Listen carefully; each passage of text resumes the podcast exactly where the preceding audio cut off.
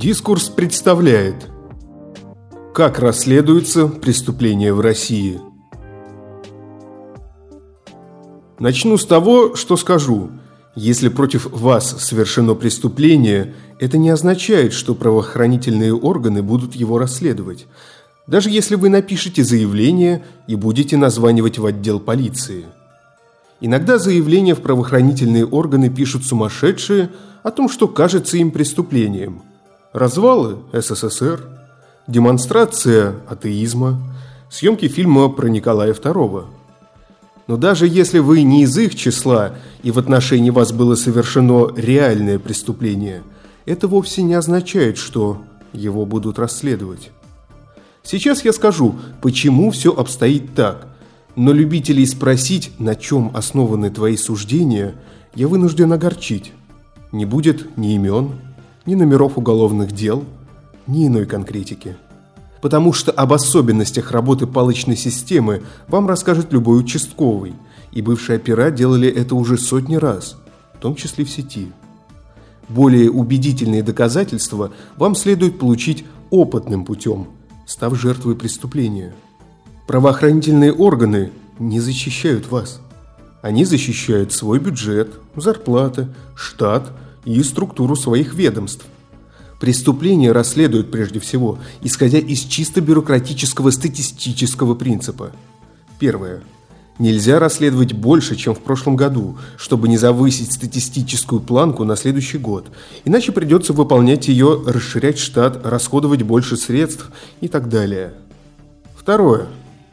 Нельзя возбуждать уголовные дела по каждому заявлению о преступлении, даже если оно реально совершено. Иначе придется его расследовать, а это может испортить статистику. Смотри пункт 1. Для того, чтобы правоохранительные органы занялись преступлением, которое совершили в отношении вас, недостаточно просто написать заявление в полицию. Вы должны соблюсти ряд условий. Для начала нужно попасть в сезон – то есть подать заявление именно тогда, когда квота на преступления, по которым можно возбудить уголовные дела, еще не исчерпана. Например, в начале года. Но попасть нужно не просто в общую квоту, а в квоту по определенному направлению. Экономика, жизнь и здоровье, половая неприкосновенность, коррупция, ОПГ, экстремизм, социалка и так далее. Квота по одному направлению может быть уже исчерпана – а по-другому нет. Если вас изнасиловал горячий кавказский парень, то весьма вероятно вам придется доказывать, что это было изнасилование, подрывающее основы конституционного строя или направленное на вовлечение в занятие проституцией. В эти направления регулярно делаются вставки. Дается политический заказ на увеличение квоты или плана по отдельно взятому направлению – Например, иногда очередной неполноценной бабенке в Думе приходит в голову бороться за нравственность, мир, идеологическую безопасность, историческую правду, чувство верующих и прочее подобное гонево. И тогда повышается план расследований по направлению экстремизм. Иногда политический лидер или еще какой-то мордоворот ездит слушать, как ноют бабки, у которых нет отопления, провалился пол или каждые пять лет смывает дом наводнением – и тогда повышается план расследований по направлению социалка, после чего сажают пару чиновников и директора ДЭЗа. Иногда какая-нибудь заноза в заднице начинает обнародовать факты о коррупции, нанося своей эффективностью ущерб антикоррупционным комитетам, управлениям, департаментам. И тогда повышается планка уголовных дел по направлению коррупция. Ну и так далее. Так что если вы наблюдаете, как условного Соколовского сажают с обвинительными формулировками настолько, его, дебильными, что аж глаза слезятся от стыда, не спешите хаять следователя, который шил уголовное дело, прокурора, который поддерживал обвинение, или судью, которая принимала решение. Вполне возможно, что градус шизофрении в этих обвинительных формулировках – это адекватная реакция человека, которого заставляют заниматься всякой херней – я не оправдываю работников правоохранительных или судебных органов. Проблемы слишком очевидны. Но, возможно, перед тем, как валить всю вину на специалистов, следует раздать подзатыльников тем парламентским придуркам, которые зарабатывают голоса на всех этих юридически неграмотных поправках в Уголовный кодекс, которые Конституционный суд стыдливо затирает как неконституционные – когда утихает вся шумиха. Возможно, вам следует постучаться к соседу и набить ему хлебало за то, что он отдает свои голоса на выборах, руководствуясь всей этой популистской законодательной инициативой в сфере уголовного права, после чего страдают нормальные половозрелые цивилизованные граждане. Но вернемся к нашей теме. Ведь это еще не все. Даже если вы попали в сезон и квота по вашему направлению свободна, еще не факт, что по вашему заявлению возбудят уголовное дело – ведь важен еще и состав преступления, он же статья Уголовного кодекса. Потому что от статьи зависит количество очков, которые получит сотрудник правоохранительных органов за расследование. Да-да, за раскрытие преступления дают очки, необходимые для повышения. Например, если у вас вымогают взятку, то вам повезло, ведь за нее дадут условный 10 очков – если вам сфальсифицировали систему депозитарного учета, то вам не повезло, лучше бы вымогали взятку. Ведь даже если сотрудник УБЭПа поймет, что нахрен значит фальсификация системы депозитарного учета, то за нее дадут лишь 2 очка. Ему проще организовать подставу и накрыть кого-нибудь на взятке за 10 очков. Напоминает ролевую игру, не так ли? Кроме того, некоторые составы сложно расследовать.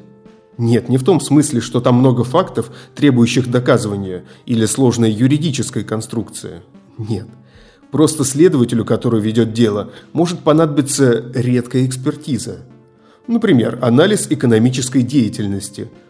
Чтобы ее провести, следователю нужно иметь связи в экспертном учреждении, внимание, при его же следственном органе. Иначе заявка на экспертизу будет лежать в очереди месяцами. Притом вам должно повести. Преступление в отношении вас должно быть совершено в субъекте, где есть хорошее экспертное учреждение, иначе ваше дело развалится из-за некачественной экспертизы. А что же в том случае, если вы не попали ни в сезон, ни в нужную статью, но все-таки подали заявление о преступлении? Для этого выработан бюрократический механизм.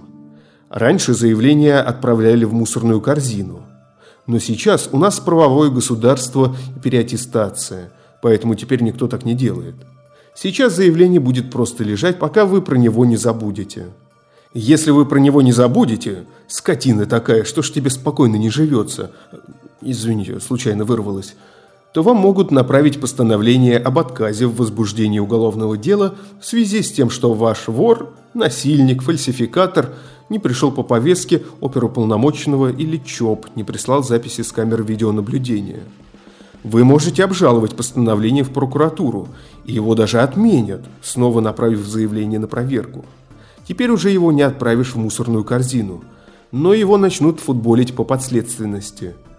Из отдела полиции в Следственный комитет, из Следственного комитета в УБЭП, из УБЭПа снова в Следственный комитет, а оттуда участковому – в общем, все точно так же, как и с мусорной корзиной, только дольше и за гораздо большие бабки из карманов налогоплательщиков. Правовое государство. Теперь вы, наверное, перестанете задавать вопросы вроде «Почему у нас преследуют блогера, когда в Челябинске черные риэлторы на свободе?» Или «Почему у нас только 2% оправдательных приговоров?» Да потому что те 98% переданных в суд уголовных дел – это либо заказ, который придется выполнить, либо одно из тысяч реальных преступлений, где нет сомнений в виновности, но которое таки доведено до суда, потому что вписалось в статистику.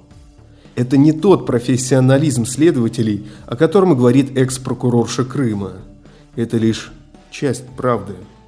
До суда действительно доходят в основном те дела, где вина доказана – но огромное количество преступлений, где вина сложно доказуема, но в принципе доказуемое присутствует, эти дела просто не доходят до суда и отсеиваются на стадии доследственной проверки.